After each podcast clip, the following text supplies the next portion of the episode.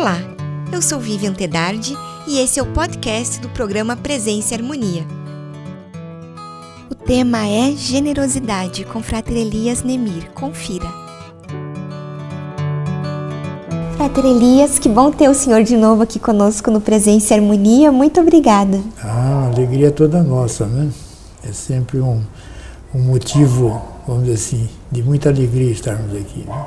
Muito obrigada mesmo. Frater, como a nossa conversa hoje é sobre generosidade, qual que é a importância de sermos generosos para o místico? É, a importância é, é muito significativa porque tem tudo a ver, né? Nós temos que pensar na questão das ressonâncias da própria generosidade.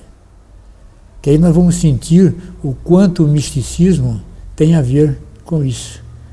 Né? Para não dizermos assim, ele está totalmente envolvido com a questão da generosidade.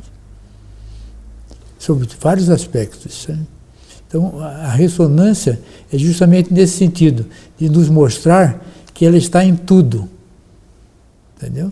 Porque, veja, quando você aplica um ato de generosidade, aquilo não tem fim, ele é contínuo. Certo? Então, isso vai comprovando que tudo vibra, né? que tudo é ritmo e assim por diante. Né? E a gente pode dizer que a generosidade está relacionada com as leis universais? Podemos, claro. É, o cuidado só que nós precisamos ter, que às vezes a gente quer fazer comparações, né?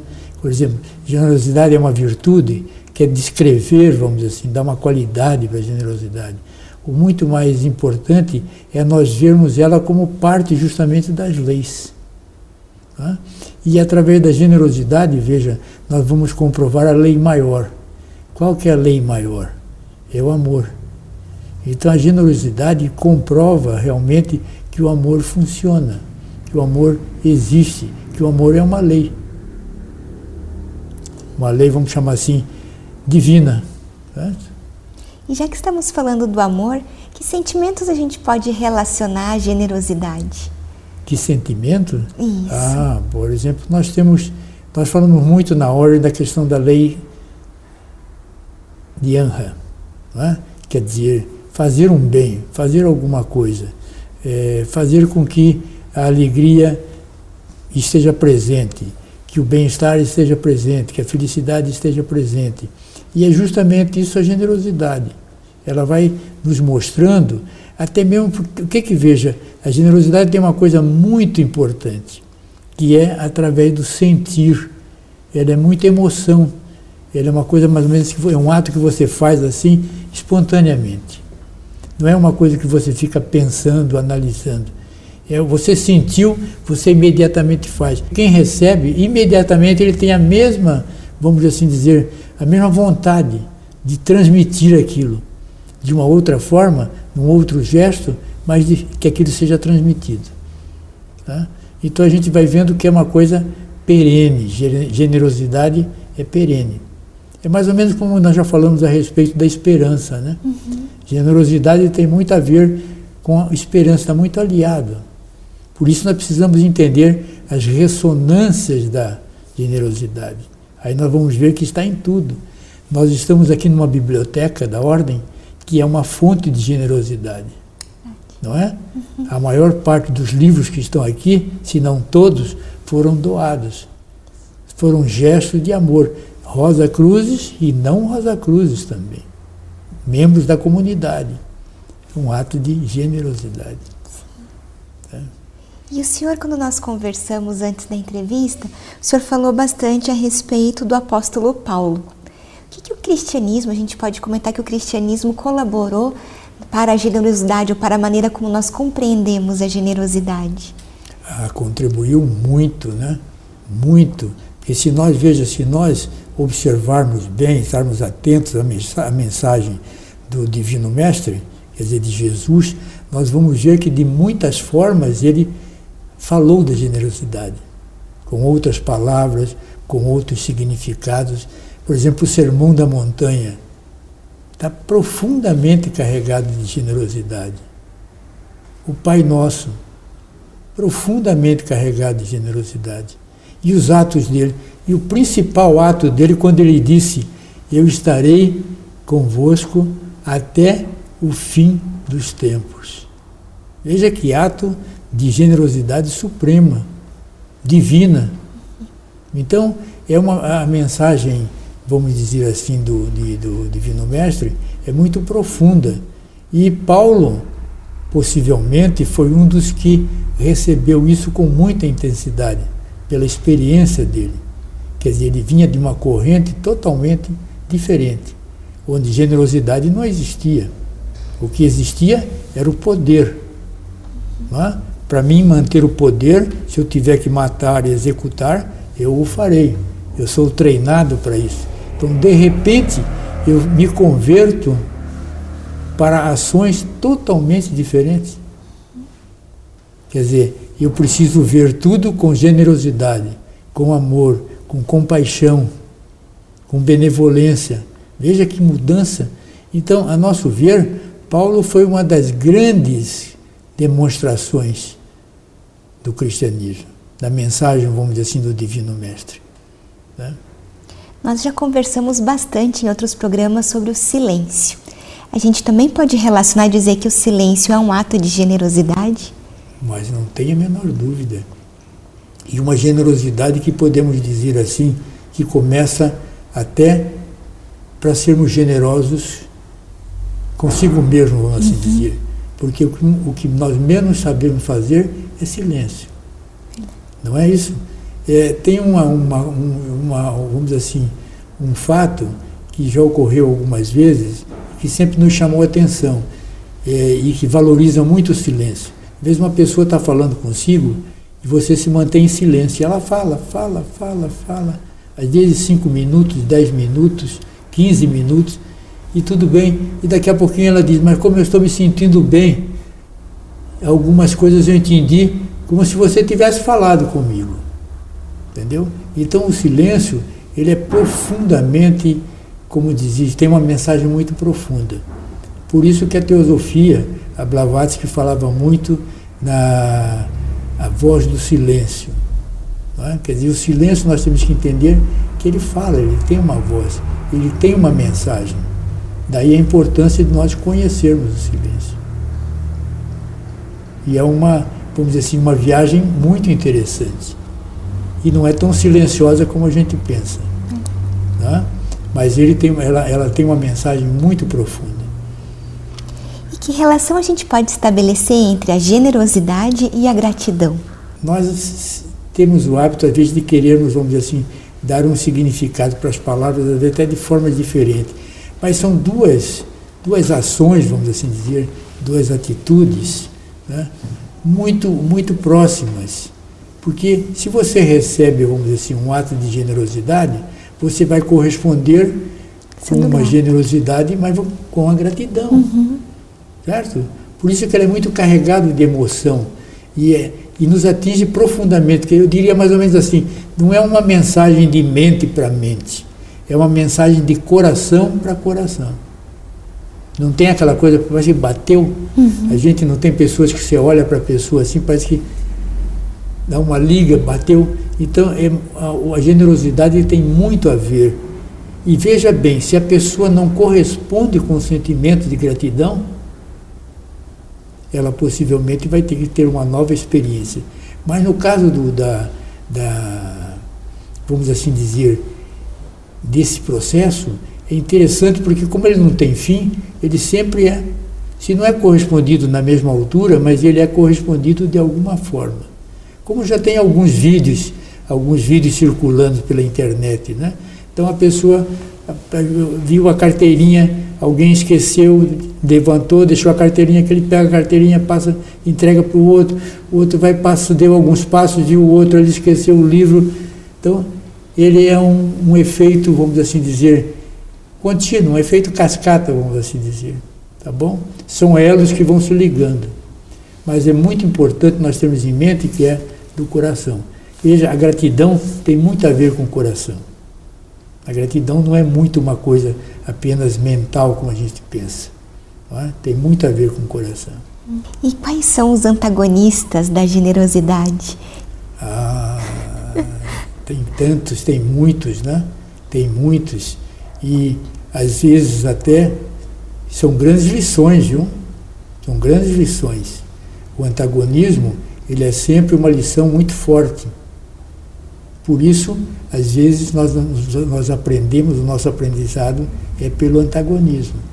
Nós temos que entender que todos nós estamos num processo de crescimento, de evolução. Mesmo aquele que está no procedimento mais antagônico, mais criminoso até diria. Ele está. O que ele precisa é um tempo para ter a compreensão disso. Que tem pessoas que às vezes recebem um ato, mas não rejeitam. Rejeitam, né? Mas quando há o ato, veja que coisa interessante no processo de um ato de amor, ele recebe. Então nós temos que entender bem que essa questão do antagonismo, ela é muito colocada ou até se apresenta pelo conhecimento que nós temos, porque muitas das vezes é por ignorância. A nossa reação é por ignorância, é por revolta, às vezes até como nós falamos, kármica. Veja, é difícil nós entendermos isso, mas tem muitas pessoas que estão falando em defesa, vamos falar uma coisa racial agora, mas em defesa, vamos dizer assim, do negro, e ele está como negro nessa mas, na verdade, ele foi um perseguidor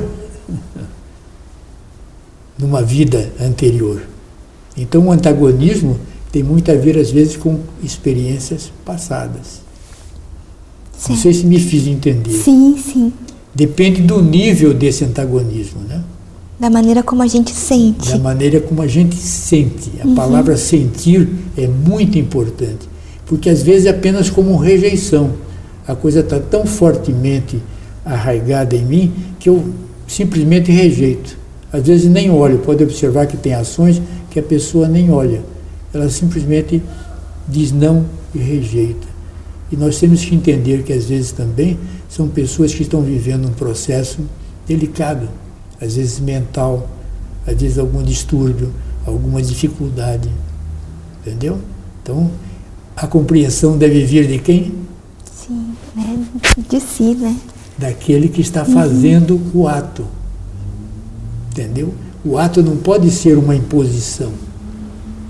Eu estou querendo passar para você, você tem que receber.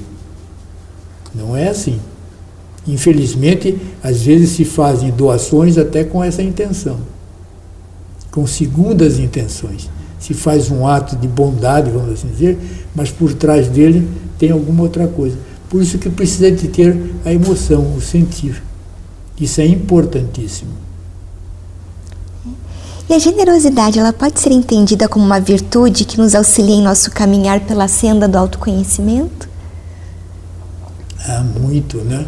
E é interessante que às vezes se, se encontram posições mais ou menos de colocar a generosidade como que ela não é uma virtude, entendeu? Mas a gente precisa ter cuidado, porque às vezes você deixa de fazer algo porque você está simplesmente entrando no mérito da questão, da, da, da, vamos assim dizer, da definição daquele ato. E então ele acaba perdendo todo o seu sentido, todo o seu significado. Então são muitos os que estão, que a generosidade, vamos assim dizer, possa ter a sua contribuição, a sua participação. Tá? Não sei se respondi. Sim, sim. Né? Mas é, é, interessante justamente porque o, o, ato, como a senhora disse bem no começo, é a questão do sentir. Isso é muito, muito forte uhum. na generosidade. Nós falamos sobre a lei de Anra, né? E também como Rosa Cruzes, a gente também aprende muito a importância do servir, né? O serviço. Isso também tem relação com a própria generosidade? Tem, tem. Porque veja, o servir, ele é uma, quase vamos dizer assim, como uma escola, como um aprendizado. Então três, tem três pontos muito importantes que, como nós falamos a respeito da mensagem do Divino Mestre, então tem determinado momento que no próprio cristianismo você pode encontrar, no misticismo, faz parte da mística, né? tem um momento que nós estamos como servidor. Não é? Então você está praticamente aprendendo a servir. tem tudo a ver com a generosidade, você está aprendendo, está fazendo a generosidade através do servir, porque o servir é altruístico. Então você está sendo reconhecido como um servidor. Você vai avançar um pouquinho mais e você vai ser reconhecido como amigo. Então você já está é, mais fraterno, mais fraternidade, mais universal. Entendeu? Então você já está sendo visto como o amigo. Nós estamos falando agora em, em energias mais, mais elevadas, vamos dizer assim, no mundo divino, vamos assim dizer. E aí, no terceiro ponto, você vai ser reconhecido como filho. Quer dizer, você faz parte do trabalho, você faz parte da família, você faz parte da fraternidade. E esse é um processo que você vai aprofundando. Você vai, você tem a generosidade, você tem a gratidão, você tem a compaixão, você tem a benevolência. Então você vai aprendendo, entendeu? Aí entra uma questão das bem-aventuranças, para a gente entender algumas mensagens, para a gente entender a mensagem do Pai Nosso, que é profundamente mística. Profundamente mística e que de certa forma vai nos dando esse, esses indícios de como dessa caminhada. Sim. É. E aí a gente fala de generosidade, a gente sempre né, pensa em generosidade com o outro. Mas se nós pensarmos mesmo, nós devemos ser generosos primeiramente com quem? Ah, generoso consigo mesmo. Veja que coisa mais linda. A gente começa a falar e você sempre volta. Onde que está essa mensagem profundamente de generosidade? Que o Divino Mestre deixou. Ama teu próximo como a ti mesmo. E a gente precisa ter cuidado, porque esse a ti mesmo é importantíssimo. Ele está é, todo o fundamento está no a ti mesmo. Porque nós precisamos aprender a nos amarmos, precisamos aprender a sermos generosos com quem consigo mesmo. Porque quem mais nos condena, quem mais nos reprime, quem mais nos desaprova? Nós mesmos. O muito que a gente pode conseguir é aprender alguma coisinha com alguém, mas depois o, o professor maior vai ser você mesmo. Você que vai dizer, não posso, não faça isso, você não vai conseguir. Não é isso? Isso. Começa a impor uma série de condições que não tem nada a ver com o nosso crescimento, com o nosso desenvolvimento. Então nós precisamos aprender a ser generosos conosco. E quanto mais generosos nós somos conosco, a generosidade é natural. Sim. Ela passa a ser uma coisa natural. Isso tem um pouco a ver com o domínio do ego? Tem, tem, tem muito a ver com o domínio do ego. E aí agora nós precisamos ter um cuidado, porque o ego, vamos dizer assim, é uma força, né? Para o nosso desenvolvimento, para o nosso crescimento, entendeu? Agora, o que ele não pode ser o dominador. Então, nós temos que ter todo um conhecimento para ir fazendo um trabalho para que ele sempre fique no seu lugarzinho devido, entendeu? E isso vai, nós vamos, vamos aprendendo através do processo de aprendizado, de educação, de crescimento. Aí entra o, misticismo. A forma como o misticismo é apresentado, quando é bem apresentado. Entendeu? Então, é uma implicação de que, como é que eu diria assim, mais ou menos, o ego, ele vai nos fortalecendo, que nós precisamos ter cuidado para que ele não seja o dominador. Mas ele é um defensor nosso, entendeu? Então, porque para nós sairmos, nós temos que entender que quando nós, o ego praticamente veio conosco. Tá? Então ele vai se desenvolvendo no nosso crescimento. Então, nós temos que ir encontrando elementos para despertando. À medida que nós. Porque tem algumas pessoas que não sabem nem o que é isso. Porque o ego está muito ligado à consciência humana. Entendeu? À medida que você vai despertando para a consciência divina, você vai, alguns preferem até falar da consciência crística, do amor crístico você vai se ligando mais à consciência divina. Aí entra o que? O reconhecimento da fraternidade, do amor incondicional, Então você vai se ligando mais à consciência divina. Então ele faz parte do processo de crescimento. Mas nós temos que tomar consciência que ele está presente. Uhum. Certo? Sim. E felizes daqueles que tomam consciência disso. Certo? Mas ele está sempre conosco, nos auxiliando nesse crescimento. Frater Elias, é, nós também conversamos, o senhor é, nos explicou que na verdade a generosidade ela é uma espiral, como o senhor estava comentando, que pode nos conectar, ajudar a nos conectar a consciências mais elevadas, né? Mas e que uma coisa importante é aquele, aquele saber, aquele conhecimento do coração. O senhor pode nos falar um pouco mais a respeito disso? Bom, felizmente, nós estamos vivendo um momento muito especial. Para até nós entendermos como nós estamos num processo de evolução, de crescimento muito maior do que se pensa. Né? Então nós temos que ter cuidado para não, de, não, não deixarmos nos envolver com, alguns, com algumas ocorrências bastante delicadas que estão por aí. Porque, na verdade, tem algo muito precioso que está acontecendo com todos nós. Não é só com A, com B, com todos nós. Quem sabe aqueles que tenham mais consciência estão aproveitando mais disso tudo. Então, hoje, o que está acontecendo? A própria ciência já está falando no quê? Na inteligência do coração. A própria psicologia está se envolvendo com isso. Hoje já estão falando em psicologia positiva, é? quer dizer, justamente para nós aprendermos a ver o desenvolvimento, o crescimento do ser humano como algo profundamente positivo. Positivo no sentido de crescimento vertical, de, crescimento, de ascensão, vamos assim dizer. É? Então hoje, felizmente, né, já, está, já se está com esse com essas pesquisas, vamos dizer assim, bastante avançadas, de que o coração é um órgão muito mais importante do que se pensa. E importante no nosso crescimento, na nossa tomada de consciência. Agora veja que coisa mais interessante. Isso é coisa nova? Não é coisa nova. Isso é milenar. É muito, mas muito, muito, muito, muito.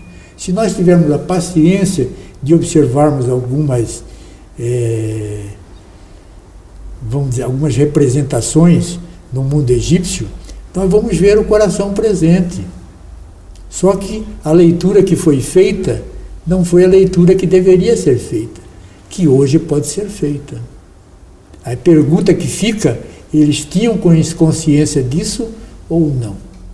Se não todos, possivelmente alguns tinham. Não é? porque na Câmara de Mate tem uma mensagem muito interessante. Aliás, até uma imagem, que é a imagem da balança, né? onde se é dito que vai se colocar o coração num prato e uma pena no outro. Mas olha o que, que era dito: que o seu coração pese menos do que a pena, a pluma. Então se passou a se conhecer a pena de mate, vamos dizer assim, a câmara de mate. Quer dizer, para você dizer isso significa que houve uma elevação, uma purificação em um grau muito elevado do coração. Através do quê? Dos seus atos, da sua generosidade, da sua gratidão, do seu reconhecimento, vamos chamar de um mundo divino e assim por diante. E isso não está só presente no Egito, tem outras Uhum. Mesmo aqui, mais próximo de nós, no mundo asteca, tudo já se, já se cultivava o coração. Só que hoje é a ciência que está falando. E no nosso tempo, o que a ciência fala tem um peso muito grande. Entendeu? Então, felizes de nós que estamos vendo tudo isso. Agora, que cada um de nós consiga realmente aproveitar tudo isso para fazer a sua leitura o seu crescimento, o seu despertar. Sim. E a gente consegue definir as características de uma pessoa generosa? Olha, como que diria? Na verdade, não há essa preocupação, não é? Não há essa preocupação, porque o ato por si só ele já fala tem uma coisa que quem sabe vai definir mais isto. É uma. Nos lembramos sempre disso quando vem a esse ponto, da Madre Teresa de Calcutá, que era uma pessoa que a generosidade estava acima do. Uhum. Né? Então, de uma das visitas que ela fez, acho que se não me falha a memória, foi na Índia ou num outro país, onde tinham banqueiros, etc. Então, aquela coisa, todo mundo quer conhecer a generosidade. Quando ela se aparece, todas as pessoas querem conhecê-la. Porque ela é a expressão. Então, ela ia andando, entrando, aquele jeitinho dela, pequenininha, estava entrando, e daqui a pouco ela ouviu um, uma, um comentário mais ou menos assim: Puxa vida, o que ela faz, eu não faria nem por um milhão de dólares. Para ele falar isso, devia ser uma pessoa que tem 50 milhões, 100 milhões de dólares. Eu não faria nem por um. Aí ela ouviu, virou, voltou e disse assim: Mas eu faço por amor. O que eu faço, eu faço por amor. Então, é a verdadeira expressão da generosidade e muito mais até do que tudo da generosidade, mas do amor como uma expressão viva. Porque a generosidade ela vai crescendo e ela vai se transformando numa expressão viva do amor. Sim. Então é uma escolinha do amor. Isso. Eu acho que não poderíamos terminar com imagem melhor, acho que esse programa sobre generosidade. Agradeço muito, Frater Elias, por todo esse conhecimento que Não, o senhor nos trouxe nós hoje. Nós que agradecemos, nós que agradecemos, tá bom? Muito obrigada. Tá bom, obrigado a vocês. Concluímos assim mais uma edição do programa Presença e Harmonia. Para acompanhar os nossos programas em vídeo e áudio, visite o portal da MORC no endereço www.amorque.org.br. Em nome da MORC GLP e de toda a nossa equipe de produção, queremos agradecer o prestígio de sua audiência. Paz Profunda